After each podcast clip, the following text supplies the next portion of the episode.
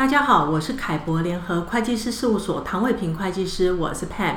欢迎收听及订阅财税听凯博。在近期台积电赴日本九州投资的新闻公开之后，呃，应该陆续有供应商哦需配合到日本来做投资设立公司这样的需求哦。那今天我就请凯博联合会计师事务所日本区域总监王博金来跟我们一起谈谈，呃，要到日本投资，呃，是不是有哪些当地的补贴政策是需要呃大家要掌掌握的呢？Paul 你好，哎，Pam 你好，各位听众好。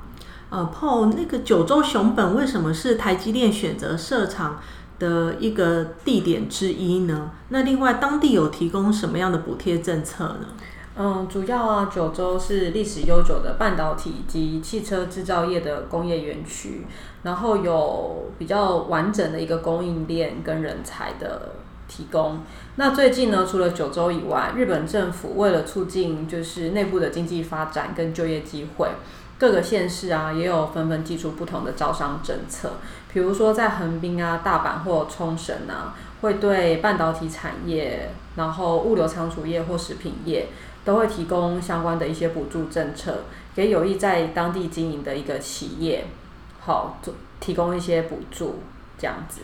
那我们，我想我们就以九州熊本县作为例子好了，请你简单介绍一下熊本它一些补助的政策的内容，好吗？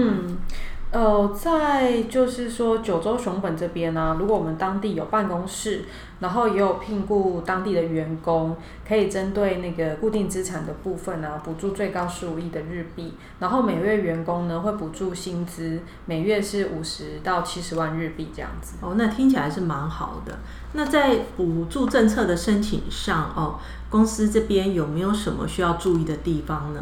呃，一般来说啊，地方政府啊提供补助的时候，会针对投资公司的背景、营业项目跟投资规模进行评估，然后企业呢也需要提前签订投资意向书，并提供营业计划。日本的政府啊提供补助款，然后一般可在公司设立后的五年内提出申请。除了那个记账的报表说明投资情况外呢，也要注意啊，初期我们取得。资产凭证的时间，因为一般需要在意向书签署之后才符合申请的资格。那补助款呢，会按照地方政府的每年预算会有异动，然后也有时间性。所以如果有意愿到日本去投资的客户呢，要及早的规划。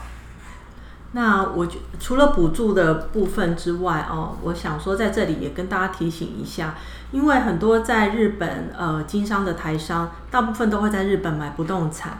那如果像台湾人哦，作为一个对日本来说是个外国个人或法人，在日本有租金收入的话，这部分也是需要每年报税的吗？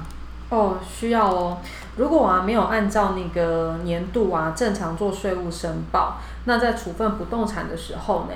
会被扣除高额的所得税，这样子可能没办法退税。虽然可以事后补申报，但还是落入就是税务风险，然后也会有产生罚则。所以建议在日本有投资的，就是外籍人士啊或外国公司啊，一定要确实的提出税务申报才行。